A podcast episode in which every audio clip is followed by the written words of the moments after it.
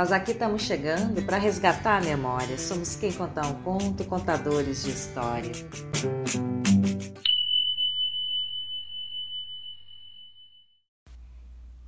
Olá, pessoal! Sejam bem-vindos ao podcast Quem Conta um Conto, parte do projeto de extensão Quem Conta um Conto da Universidade Federal do Rio Grande do Sul.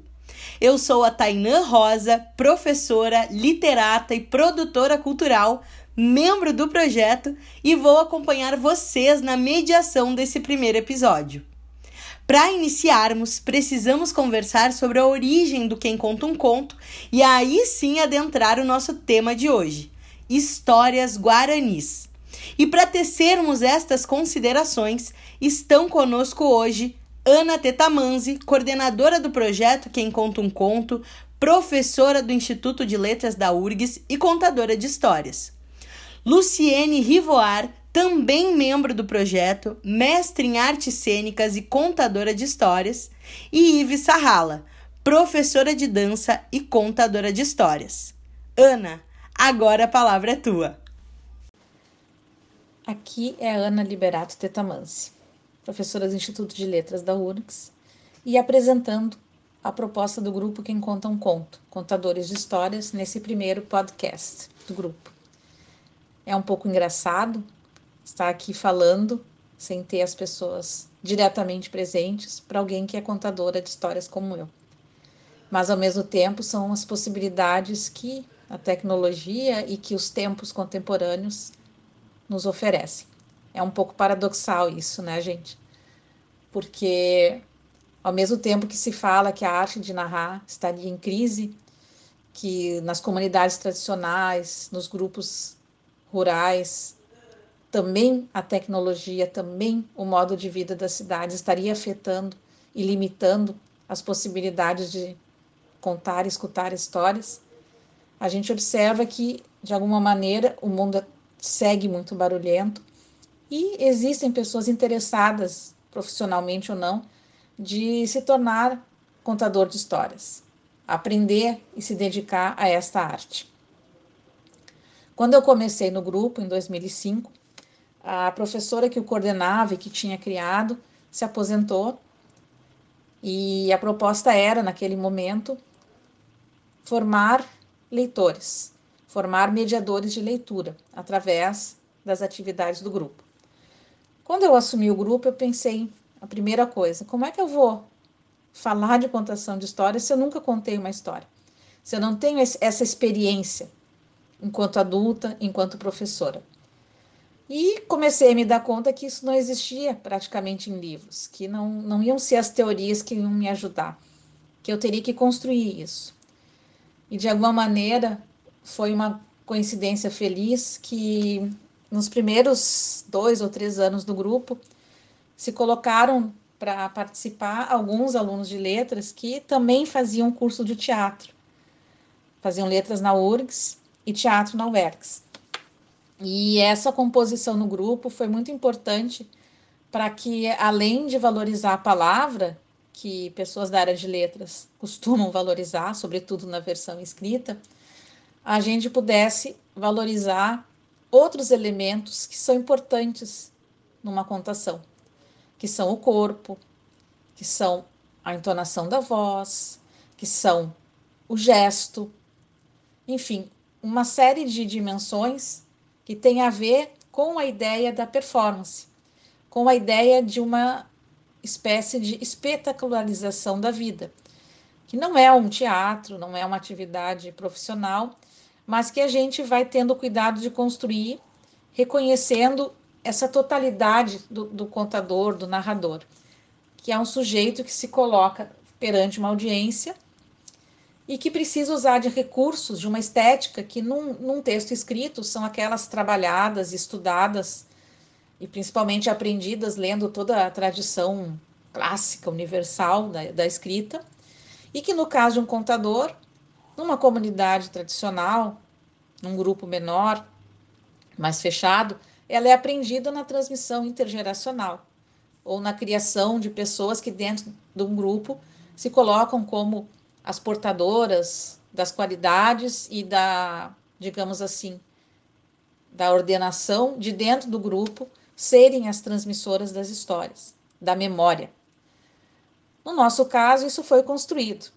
E ao longo do tempo foram surgindo convites para apresentações em diversos espaços escolares e também espaços comunitários de atendimento e assistência social para crianças e adolescentes.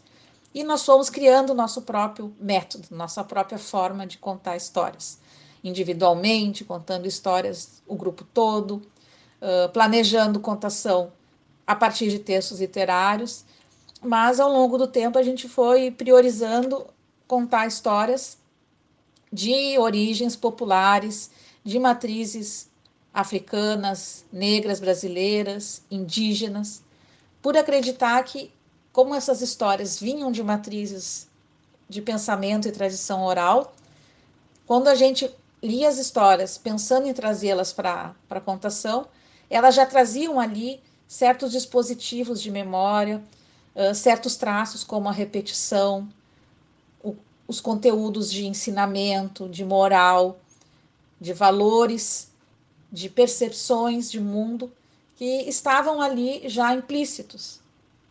Os textos tendiam a ser mais curtos, com essas repetições, então, com esses elementos que facilitariam a transformação deles em uma história a ser contada.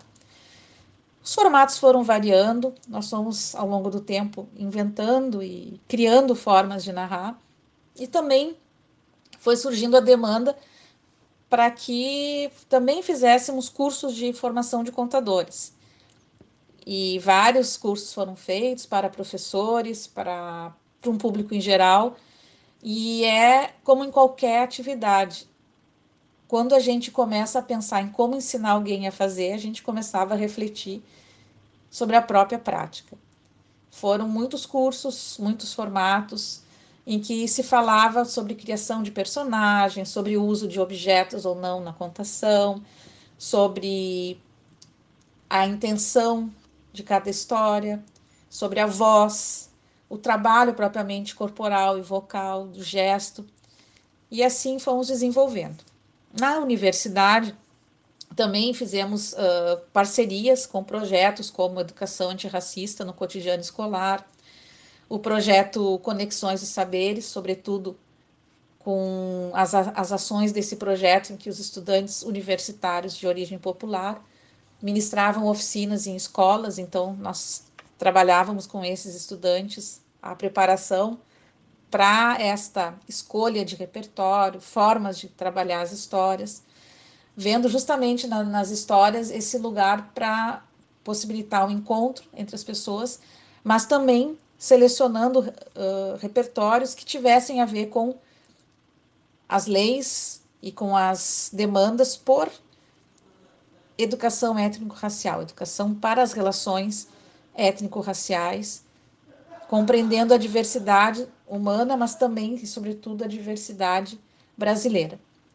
E as histórias eram uma forma de fazer essa mediação, de provocar esses processos de identificação coletiva e pessoal com um território, com uma determinada componente da realidade brasileira. Seguimos também o trabalho no grupo com ah, parcerias com projetos mais recentemente, como Saberes Indígenas na Escola, em que atuávamos junto a professores Guarani e Caingangue na construção de projetos de uma escola indígena diferenciada e centrada nos seus próprios saberes, na sua própria língua. Dessa maneira, fomos agregando várias experiências no nosso trabalho tendo a convicção de que, como a borboleta, que é o símbolo do nosso grupo, a contação é um processo de metamorfose. Ou seja, a borboleta passa um, longo período sendo gestada e sendo um corpo de lagarta, para depois desabrochar numa vida mais efêmera e simbolizando a leveza na transformação em borboleta. E a performance, a contação de histórias é um pouco isso. Essa preparação interna, quando a gente escolhe uma história, ou melhor, quando a história nos escolhe, quando a gente prepara uma voz, cria um caminho para se comunicar com quem vai nos escutar, quando a gente adquire, às vezes, um afeto por um personagem com uma voz, e esse personagem ou essa voz vira a forma de se conectar com o outro. Porque, afinal de contas, ouvir e contar histórias é um dos maiores exercícios de alteridade, ou seja, de reconhecer positivamente a diferença que há no mundo e ao mesmo tempo tentar se aproximar dessa diferença, porque quando a gente conta uma outra história que não é a nossa e a gente conta com verdade, com sentimento, é como se aquela história naquele momento fosse nossa também. E se a gente conta com verdade, o outro também acredita. E se a gente conta com verdade, a gente pode despertar a imaginação, a gente pode despertar algum tipo de melhora, de possibilidade de enxergar caminhos para pessoas, para grupos que têm sido afetados pela violência do mundo, pela inaceitação da sua forma de estar. Não é? E a história pode ser um caminho para tratar disso. O teórico alemão disse que conto é cura. E eu acredito plenamente nessa ideia de que não é apenas com a razão que se pode aprender. As histórias trabalham com a dimensão simbólica estimulam a criatividade e a imaginação. E o mundo sempre precisou e sempre vai continuar precisando de pessoas que pensem junto com a sensação, junto com a dimensão imaginativa. E isso é o que nos torna pessoas e não apenas repetidores, não apenas peças para serem repostas numa sociedade de um trabalho exaustivo, de um trabalho repetitivo. A minha experiência no grupo, e acredito de, que também é a de várias pessoas que passaram por ele, é a de partilha, é a de poder escutar um ao outro, é a de poder se transformar, pelo menos em alguns instantes, e acreditar que as histórias fazem sentido e dão para a vida uma dignidade, dão para a vida um espaço de ludismo, de criação, de suspensão do tempo e, sobretudo, de se relacionar com o outro, um espaço de encontro. Eu acho que esse é o grande sentido da contação de histórias. Sabendo agora o que é contação de histórias e como acontece a atuação do grupo Quem Conta um Conto, deixo vocês na voz de Luciene Rivoar. A história que eu vou contar é uma história muito antiga contada pelo povo guarani. É a história de uma bela índia que era apaixonada, ela sonhava acordada todas as noites olhando para Jatian. Principalmente nas noites de lua cheia, a índia olhava para Jatian, o lua, e se declarava para ele. Dizia que estava apaixonada e sonhava em vê-lo bem pertinho dela. Ela queria se casar com ele. Oh, lua, um dia desses ainda te tiro para dançar. Já tinha ficava ouvindo aquelas declarações daquela índia bela, jovem, e se apaixonou por ela também. Então ele resolveu descer à terra mas ele quis testá-la, ele queria saber se realmente o amor que ela tinha por ele era verdadeiro. Então Jatia desceu à terra na forma de um velho e foi direto na casa da bela Índia, conheceu seus pais, a sua irmã e se revelou. Falou quem ele era, falou que ele era o Lua, a quem ela se declarava todas as noites apaixonada. Quando a Índia olhou aquele velho, ela ficou decepcionada. Ela imaginava um homem jovem, bonito. Ela não queria se casar com um velho e não quis saber dele. A irmã ouvia aquilo e vê a reação da irmã, ficou com o coração partido. Jatian permaneceu ali por vários dias, tentou conversar com ela Tentou conquistá-la, mas cada vez mais ela se afastava dele. Ela não iria mudar de ideia. Ela tinha sonhado com um homem jovem, bonito, um guerreiro, um chondaro. A sua irmã, vendo aquilo, falou para Jatian que não se importava com a aparência dele que ela tinha aprendido também a gostar dele e que ela se casaria com ele. Jachan ouviu aquilo ficou muito entusiasmado e ele percebeu que a irmã tinha olhado ele com os olhos do coração. Então ele resolveu se casar com ela, e neste momento ele se transformou em um belo jovem guerreiro. Quando a irmã que havia rejeitado ele viu aquele homem lindo, quis se casar com ele, mas Jatian não quis mais saber dela. Subiu aos céus com a sua esposa e lá ficou. Sabe aquelas noites de lua com o céu bem limpo, onde a gente vê a lua cheia e uma estrelinha bem do lado dela? É de Tatá, a bela Índia com quem Jatian se casou. Quando eles subiram aos céus, a irmã que havia rejeitado Jatian foi transformada em um urutau, uma ave que vive solitária. A gente consegue escutar o canto dela à noite. Na verdade, o canto é um canto choro, porque ela chora ao ver Jachan e a sua irmã lá no céu. Então, sempre que você ouvir o canto do urutau, lembre-se de que é um canto choro.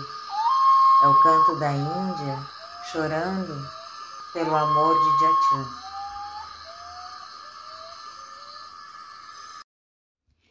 Essa história foi tirada do livro A Mulher que Virou Urutau, de Olívio de e Maria Queretiu. Muito obrigada, Lu, por essa narrativa tão tocante e que nos faz refletir sobre as nossas escolhas e percepções. E pessoal, nós estamos só começando. Fiquem agora com a história contada pela nossa querida Ana.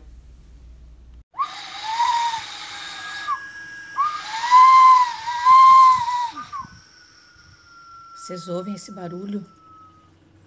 Eu ouço. É o vento. Aqui tem muito vento.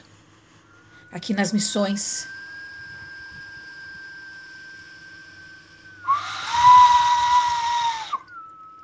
Muito vento, muita história.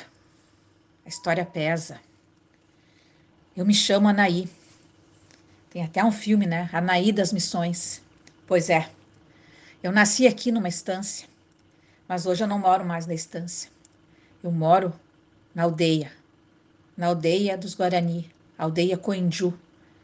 Sabe o que quer dizer? Coenju? Amanhecer. É bonito, né? Eu admiro quem põe esse nome no lugar onde vive. Mas eu hoje tô lá porque eu fiquei sem lugar. Eu morava numa estância onde eu nasci. Meu pai era peão, minha mãe trabalhava na cozinha e eu gostava. Eu até podia estudar, imagina. Os donos da estância me mandaram para a escola e eu aproveitei. Eu gostava muito, muito de livro, mas também gostava de história, que não estava nos livros.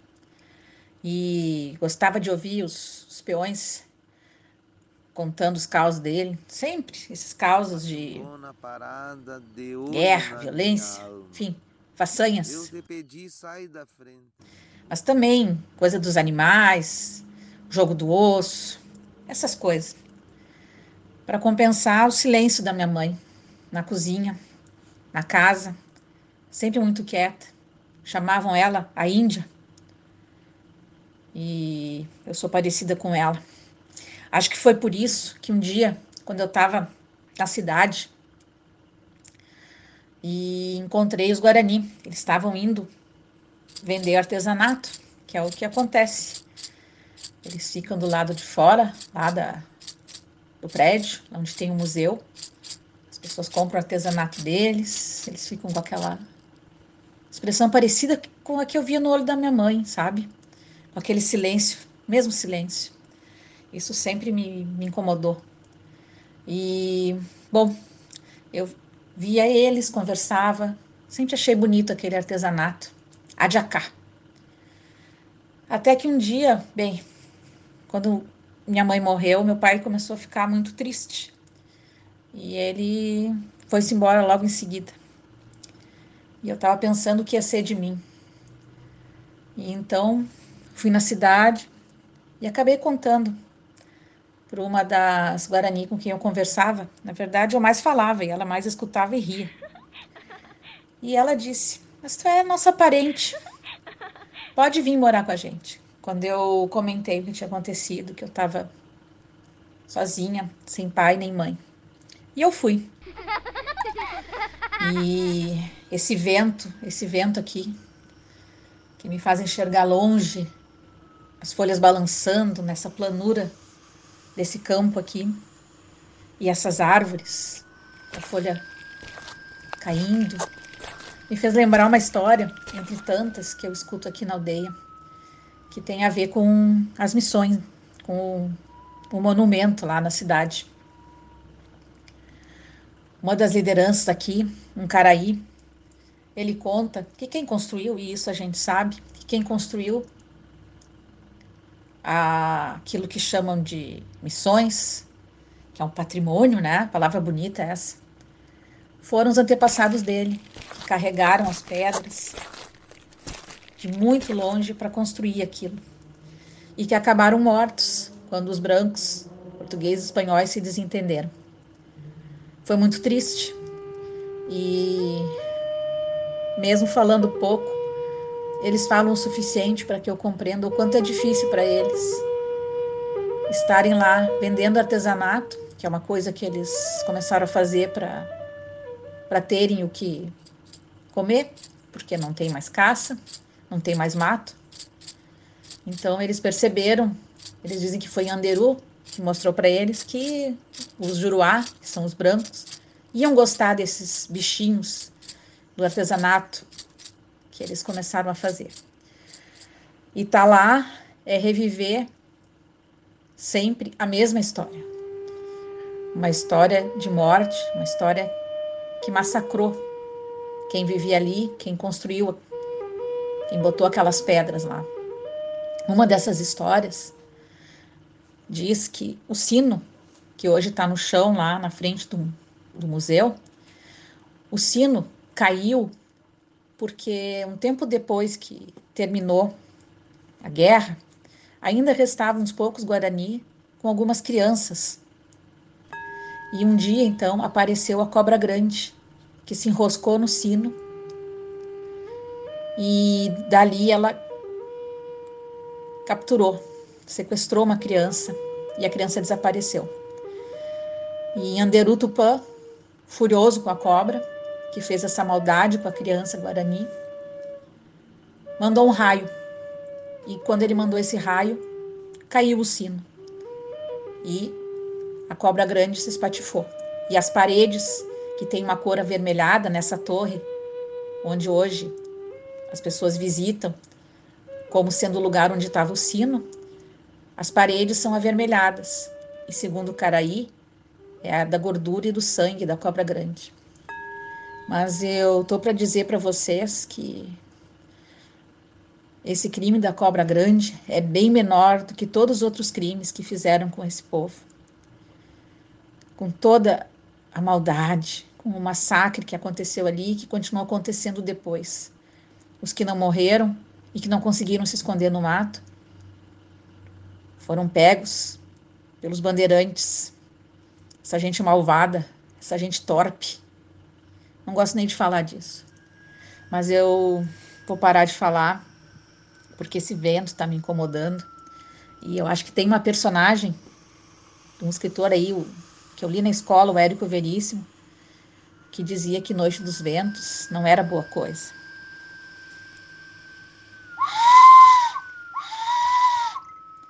Mas eu só posso dizer que aqui ninguém me chama mais de Índia. Eu sou agora Queretiu. Essa história que eu contei é inspirada principalmente num vídeo produzido a partir de oficinas de cinema promovido pela organização Vídeo nas Aldeias, coordenada pelo Vincent Carelli. Essas oficinas foram realizadas com grupos Guarani, do estado do Rio Grande do Sul, e resultaram num vídeo chamado Duas Aldeias, Uma Caminhada.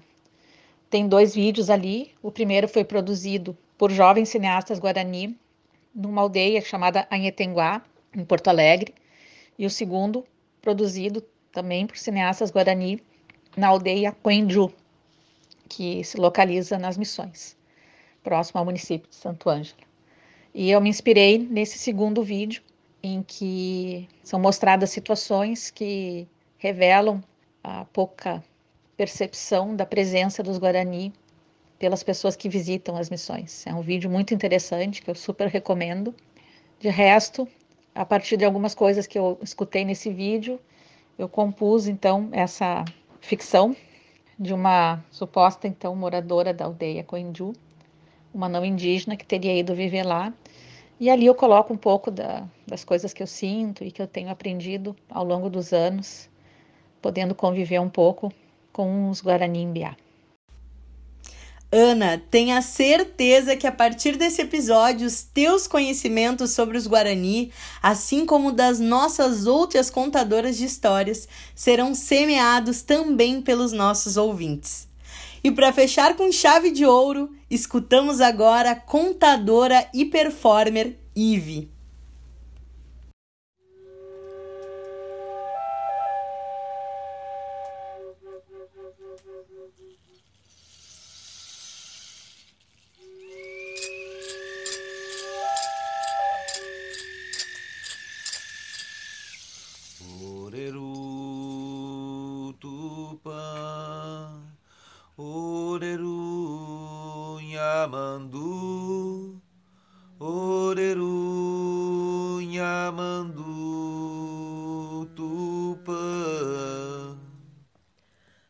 Saudamos a terra e aos céus, saudamos ao sol, saudamos as quatro direções, saudamos toda forma de vida. Nossa gratidão aos povos indígenas, guardiões da floresta e dos conhecimentos da vida. A história que iremos contar é sobre o surgimento da erva mate. No processo de criação, Nhanderu veio para criar as coisas da terra.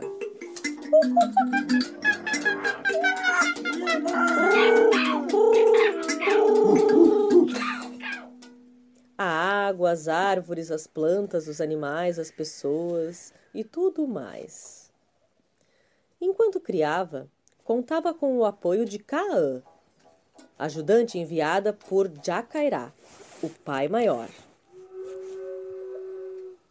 Caã ajudava na criação das coisas da terra e guardava em segredo qual era o verdadeiro Nhanderu dentre os três iguaizinhos que haviam e que só ela sabia. Árvores a enraizar, sabiás a voar, rios, mares, lagoas a fluir tudo em seus primórdios, nascendo, sendo. Até que um dia Caã começou a ser ameaçada por outros humanos. Exigiam dela o segredo revelado. Com muito medo e desespero, por quatro vezes, Caã apontou para o verdadeiro Nhanderu. Jacairá ficou muito irritado e decidiu então que Caã deveria ficar na terra. Nhanderu, que já havia terminado toda a criação, foi vê-la e compartilhou o que seu pai havia lhe dito. Já que tenho que ficar, transforme meu corpo em uma planta. E aquele ou aquela que me conhecer, beber do meu chá, receberá todas as minhas virtudes: vigor, vitalidade, sagacidade, generosidade, hospitalidade, amorosidade. Todas essas características estarão em meu corpo como uma medicina.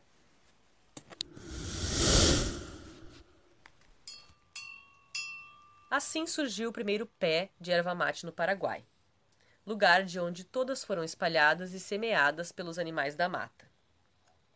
O povo guarani aprendeu a secar seus ramos ao fogo e a preparar uma bebida que poderiam oferecer a todos os que os visitassem. Desde então, a nova planta cresce, oferecendo folhas e galhos para o preparo do mate. Seu José Verá sempre diz: erva mate para nossa alma, para se alimentar. Nossa alma tem que ser com alimento também.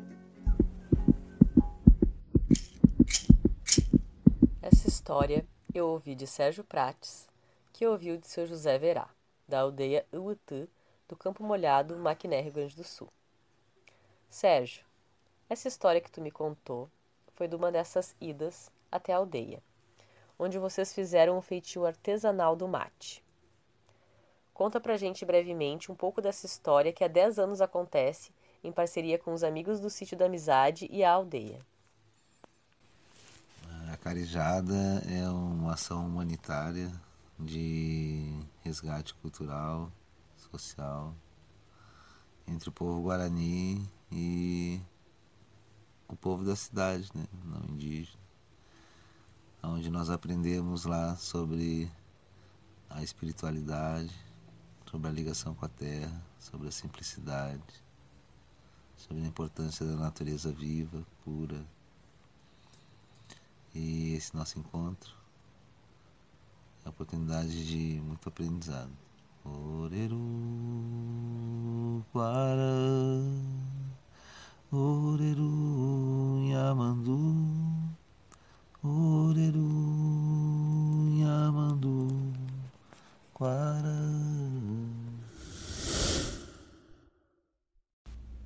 Que lindo! Obrigada, Ive, obrigada, Sérgio. Maravilhoso saber sobre a história da erva mate, uma erva que faz parte da vida de diferentes povos do sul global. Agradecemos também pelas cenas sonoras produzidas por Kiki Cassol, Léo Barros, Shaina Pacheco, George e Sérgio Prates. Muito obrigado, ouvintes, por nos acompanharem. Nos sigam nas plataformas de áudio e aguardem, porque em breve tem mais. Nós aqui estamos saindo, já resgatamos a memória. Somos quem contar um conto, contadores de história.